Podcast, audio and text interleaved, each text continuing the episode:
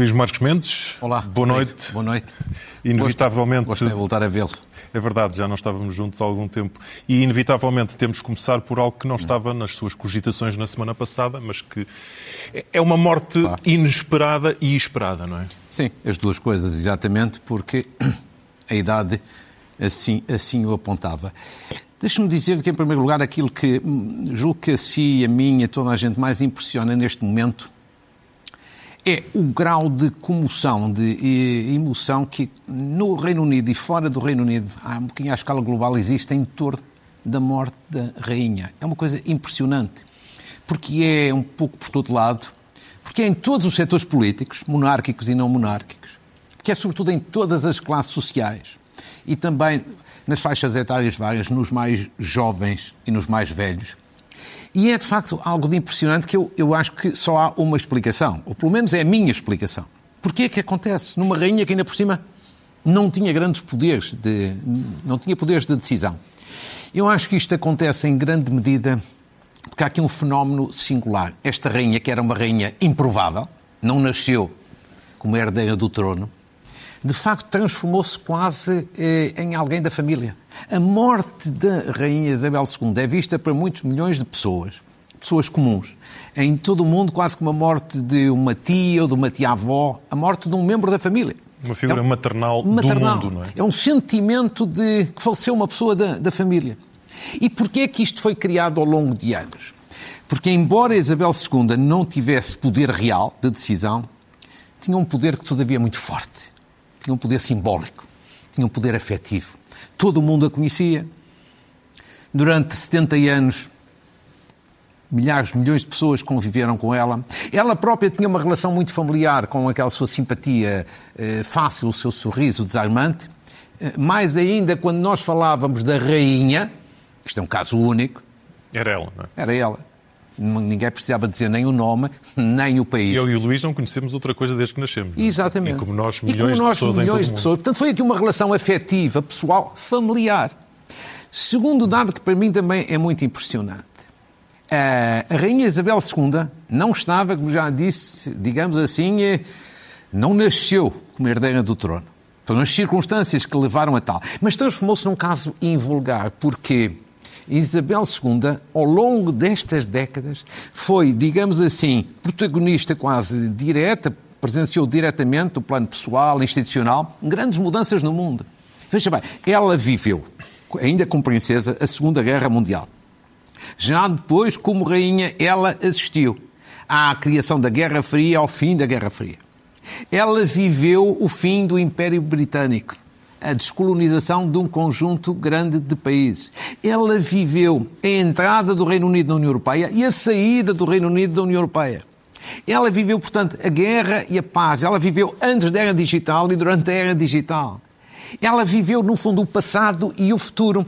E para mim, mais interessante é isto. São momentos enormes, brutais, de grandes mudanças e transformações. Mas ela manteve sempre o mesmo registro, o mesmo comportamento irrepreensível, sem estados de alma sem estar umas vezes mais acima ou mais abaixo, sempre com uma grande estabilidade e sobriedade. E é isto que dá confiança, que dá confiança eh, nas pessoas.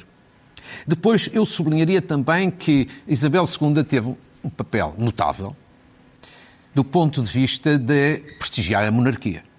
Quer dizer, gosta ou não se gosta da monarquia, a monarquia deve-lhe muito. A monarquia britânica e a monarquia em geral, que ainda por cima nos últimos anos tem atravessado, digamos assim, os Sim, seus momentos de turbulência. Se fosse por outras monarquias, claro, estaremos a claro. falar de outros 500. É? Exatamente. É? Mas ela, de facto, valorizou a monarquia à escala global, pelo seu exemplo. Não foi por nenhuma decisão em concreto, foi pelo seu exemplo.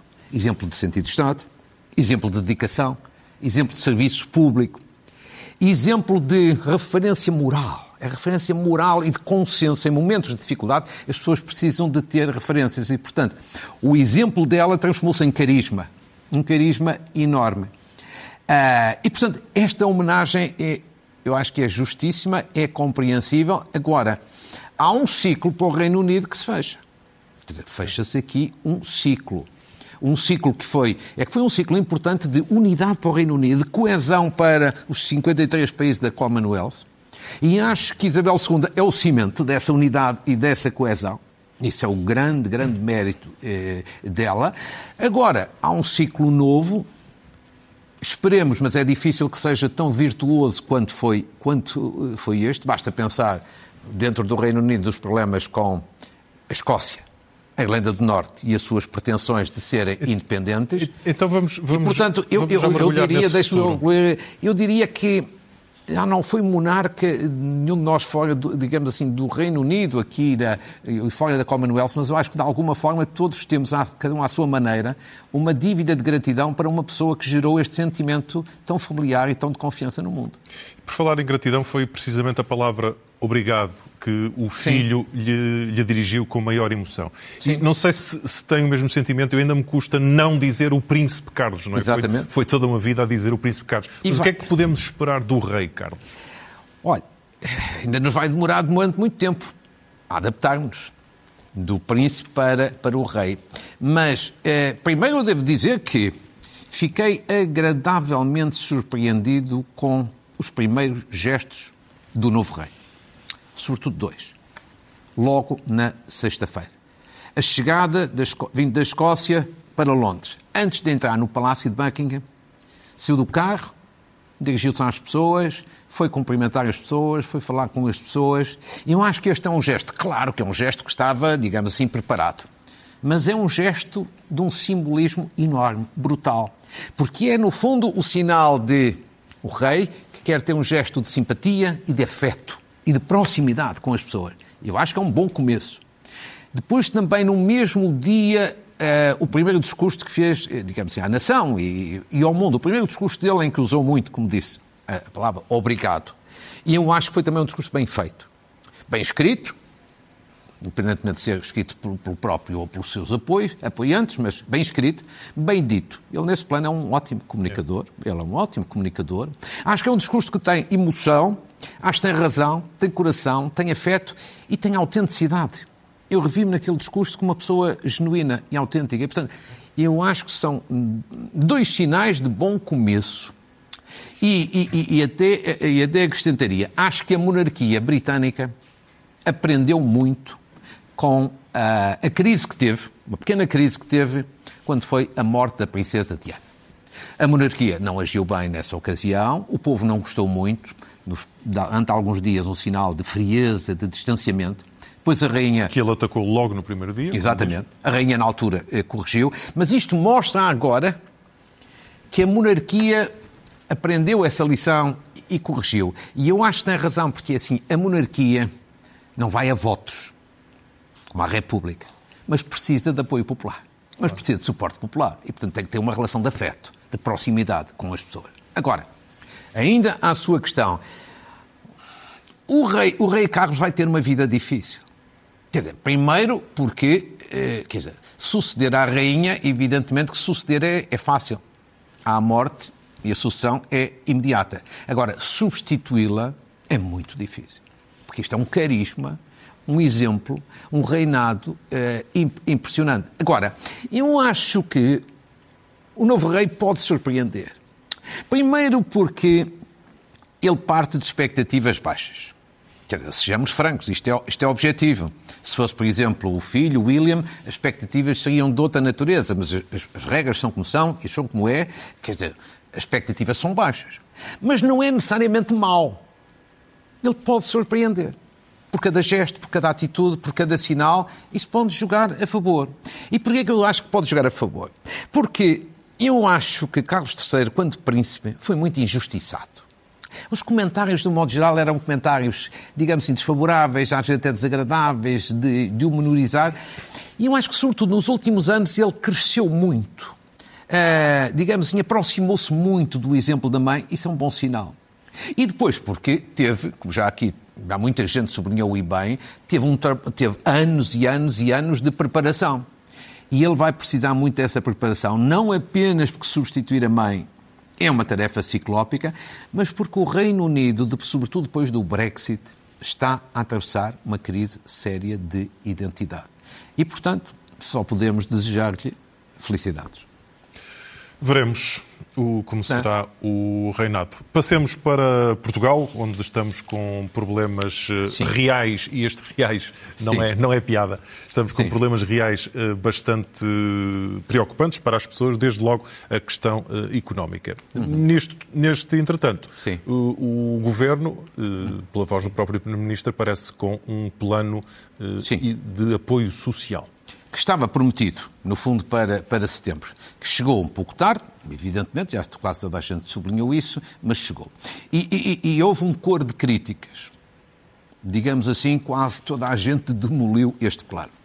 Eu tenho uma visão um pouco diferente. Eu acho que este plano tem aspectos positivos e tem aspectos negativos. Nós devemos eh, eh, elogiar uns e chamar a atenção eh, para os outros. Eu preparei até dois quadros para ser mais eh, claro a este respeito. Aspectos positivos ou pontos positivos. Primeiro, o reforço financeiro às famílias. É um reforço financeiro curto, devia talvez ser mais focado nas famílias, sobretudo mais pobres, mas é positivo. Segundo, também positivo, a antecipação para este ano, 2022, do pagamento parcial das pensões de 2023. É muito útil para os reformados. Não é, evidentemente, dinheiro novo, receberiam no próximo ano, mas uma antecipação num momento crítico é positivo. Terceiro, a travagem da subida anormal das rendas, que era um pesadelo para, sobretudo, os inquilinos. Ainda há dúvidas sobre a compensação aos senhorios, mas a intenção é boa e positiva. E sublinho também um aspecto menos falado, a prudência orçamental deste plano. É um plano prudente, do ponto de vista financeiro. Eu acho bem que seja por duas outras razões muito simples. Primeiro, porque este plano não vai, não vai ser o, o, o último, vamos ter mais planos, porque a inflação está aí para durar um pesadelo. Segundo, porque o dinheiro não é elástico, e Portugal não é propriamente a Alemanha, nem a França. E, em terceiro lugar, temos uma dívida muito grande, uma dívida do Estado pública muito grande, e temos que continuar a reduzir. Portanto, a prudência orçamental é boa conselheira. Agora, aspectos negativos para sermos Era isso também que eu ia justos. perguntar. Há omissões, não é? Ah, eu acho que há, eh, também há omissões, e algumas já vamos ver. Eu acho que é um plano que tem muitos truques. Podia ter mais verdade eh, e tem alguns truques, algumas engenharias. Tem desde logo um truque, por exemplo, do IVA da eletricidade. Foi dito que era uma redução do IVA da eletricidade. Bem, a redução, vamos ser francos, é mínima, não é generalizada. É apenas em alguns consumos e, normalmente, e, e, e para pequenos consumos. Portanto, é aqui um truque. E depois um truque maior e mais grave, que é nas pensões. Já falaremos nisso mais em desenvolvimento, mas serão penalizadas em 2024 nos termos deste plano. A expectativa face à lei de ter um aumento maior não se vai cumprir. E depois, no crédito à habitação, é uma omissão.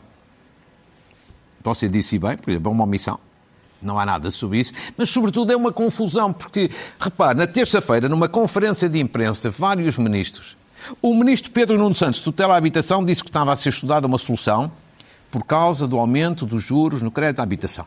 O ministro das Finanças, que o resto estava sentado ao seu lado, na altura não disse nada, mas nos dias seguintes veio dizer nem pensar. O ministro Pedro Nuno Santos é muito rápido a, a reagir Sim. às coisas, não é? E por vezes Agora, tem que eu, dar passos eu, atrás. Eu, eu, eu, aqui só diria uma coisa. Há uma coisa que é uma evidência, mas ambos fazem parte do mesmo governo. Antes, ambos sentam no mesmo Conselho Sim, isso é o que nós vemos. Não é? Portanto, deveriam conversar um pouco lá dentro antes de falar em público, é para se organizarem.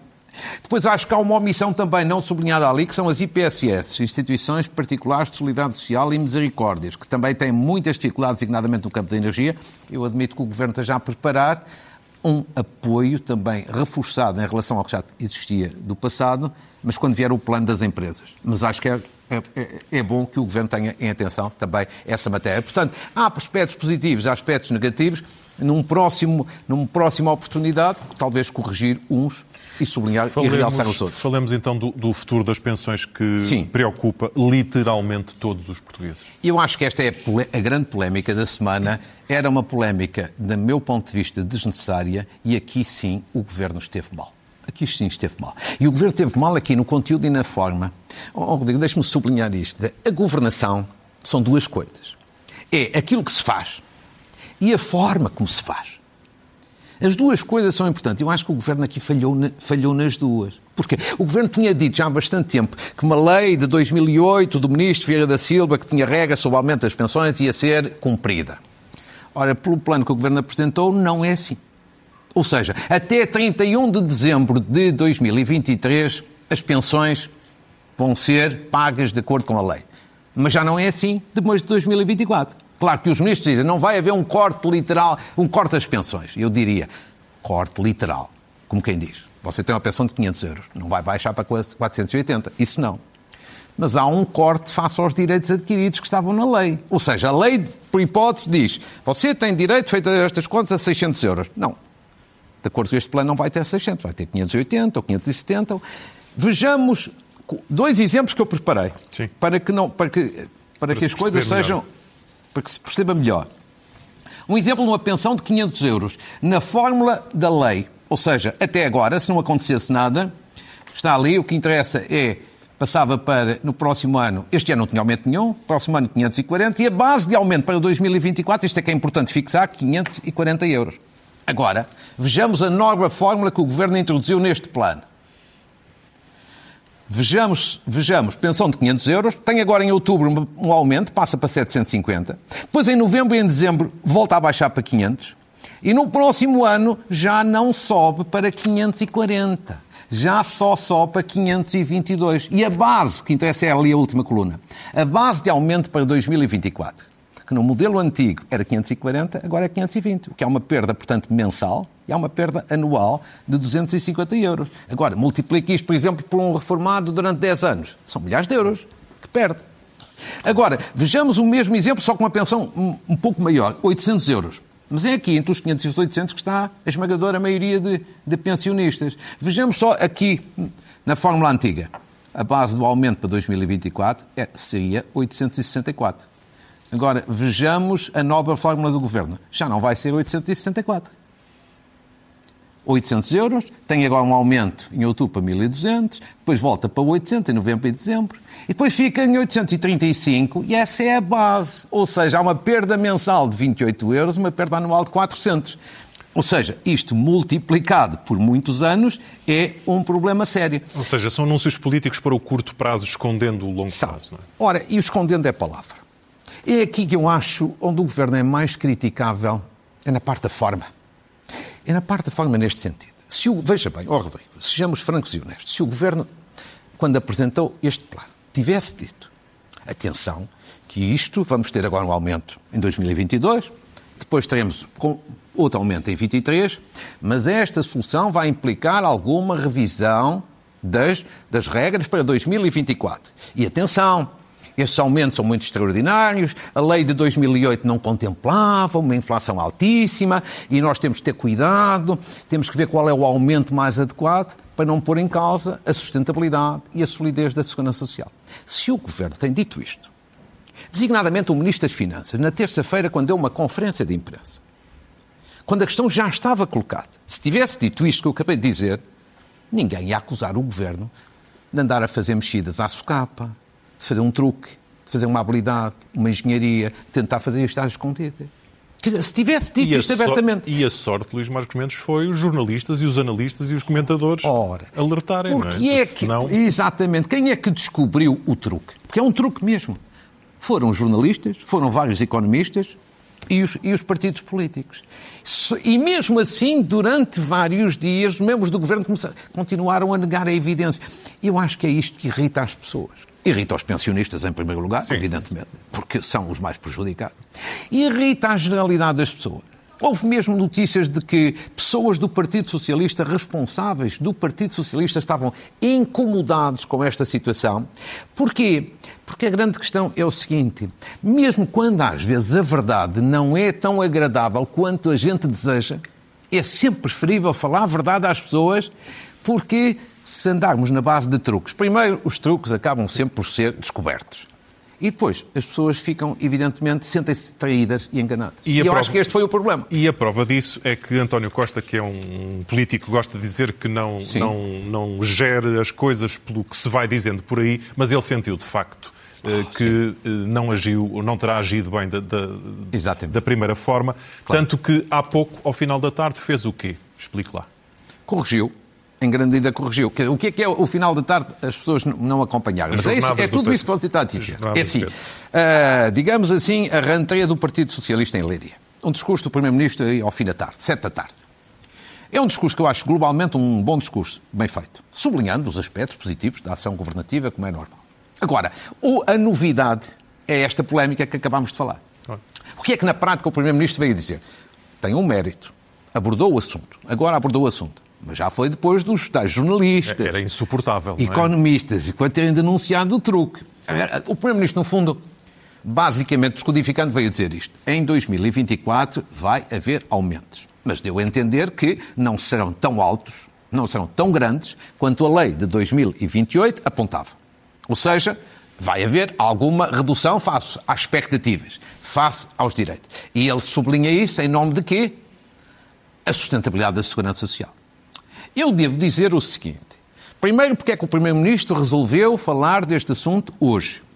Porque durante a semana esta matéria fez com que o Governo levasse muita crítica, criou muito desgaste no Governo, isto fez muita moça. E, portanto, significa que o Governo está preocupado, o Primeiro-Ministro está preocupado, os eleitores socialistas também devem estar preocupados e ele resolveu abordar o assunto. Tem esse mérito. Segundo, o discurso do Primeiro-Ministro que ele fez agora, ao fim da tarde, se ele tivesse feito na segunda-feira, quando apresentou o programa, eu acho que metade da polémica não existia. Ninguém o ia acusar de truque, ou de habilidade, ou de engenharia. Quer dizer, falou verdade. Uns poderiam concordar, outros discordar.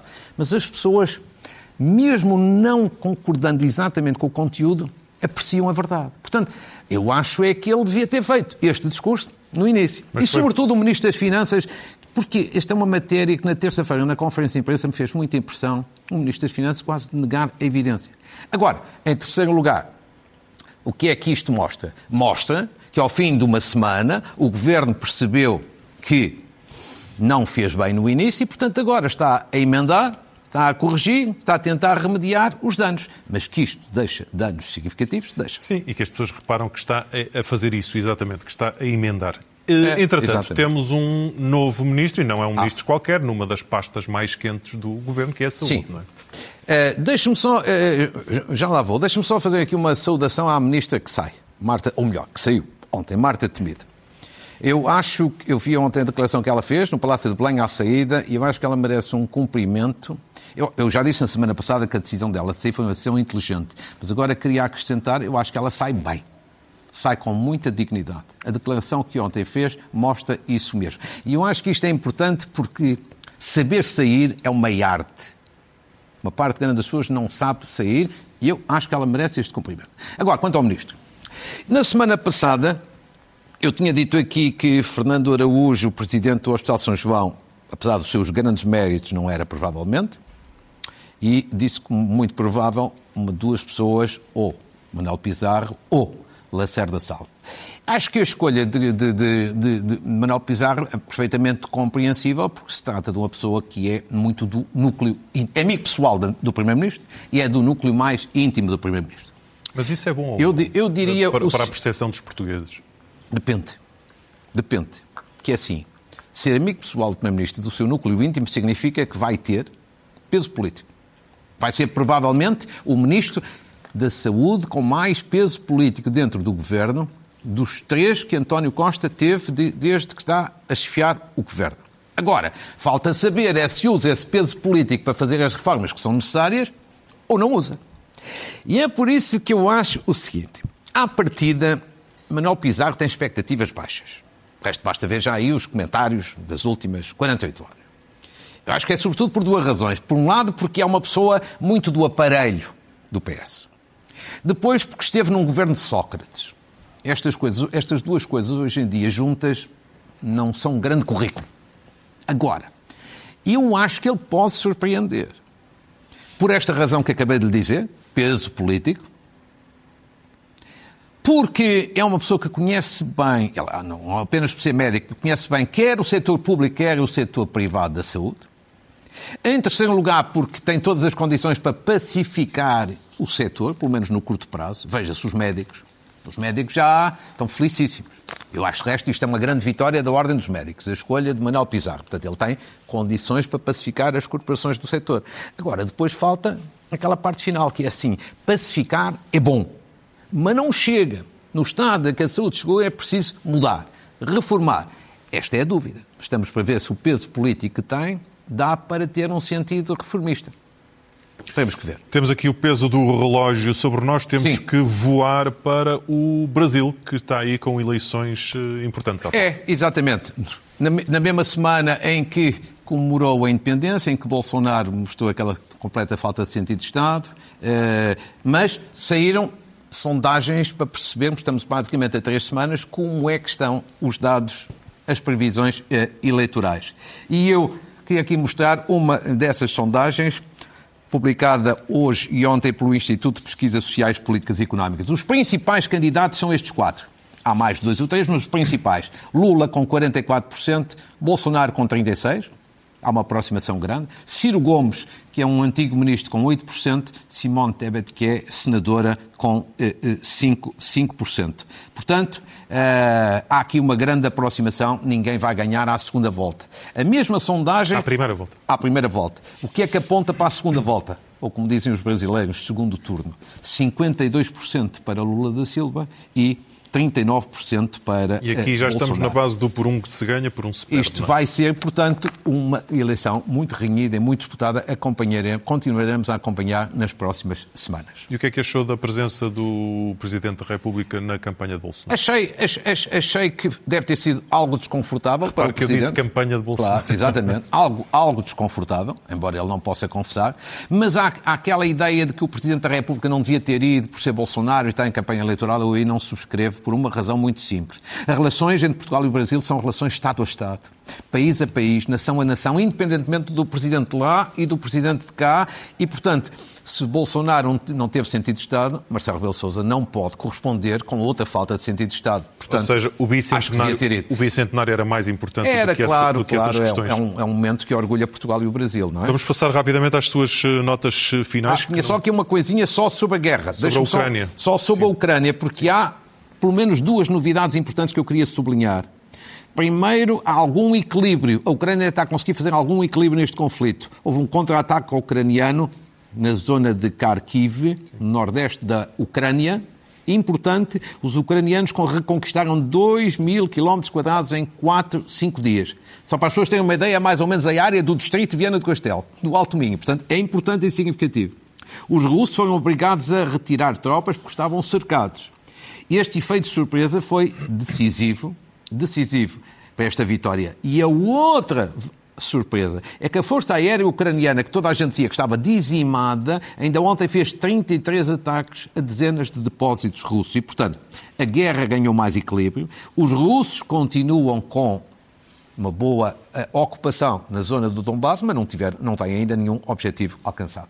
Temos que terminar, não é? Temos muito, muito rápido. Muito, muito rapidamente. Muito, muito, rápido. Uma, uma chamada de atenção ao novo Ministro da Saúde para a medicina de reabilitação. Ele conhece bem a área da reabilitação, que me foi chamada a atenção. É um parente pobre da medicina, é pouco falada na imprensa, tem poucos meios, poucos recursos, pouca disponibilidade de horários, requer mais atenção. Eu queria aqui chamar a atenção medicina física e reabilitação reabilitação. Saudar uma petição que na próxima semana vai à Assembleia da República para criar o Dia Nacional da Pessoa com Deficiência Intelectual. É promovida pela Federação de Deficientes Mentais. Uma iniciativa positiva. Uma saudação a atletas medalhados. Eu sei que são muitos rapidamente. Jéssica Rodrigues, Francisca Henriques e Miguel Monteiro na patinagem. São campeões. E no voleibol de praia, nestes últimos dias, a dupla João Pedrosa e Hugo Campos dos campeões nos mundiais universitários de voleibol. E termino com uma saudação ao professor Domingos Machado, que é um pioneiro no transplante renal com dador vivo. É, é um português em alta cá dentro, é um, com um grande trabalho na linha do grande mestre que foi, é, que, que é o, o professor Furtado. E este homem, este médico, Domingos Machado, já reformado, continua a fazer um trabalho e a dar um grande exemplo em matéria de doação de órgãos vivos para salvar pessoas, designadamente pessoas com rim. Eu queria aqui saudá-lo para que o seu exemplo possa ser multiplicado. Um importante louvor a fechar uh, o comentário de Luís Marcos Mendes, que estará de Rodrigo, volta no próximo de domingo. Boa noite, boa semana. Obrigado, Obrigado igualmente. Obrigado.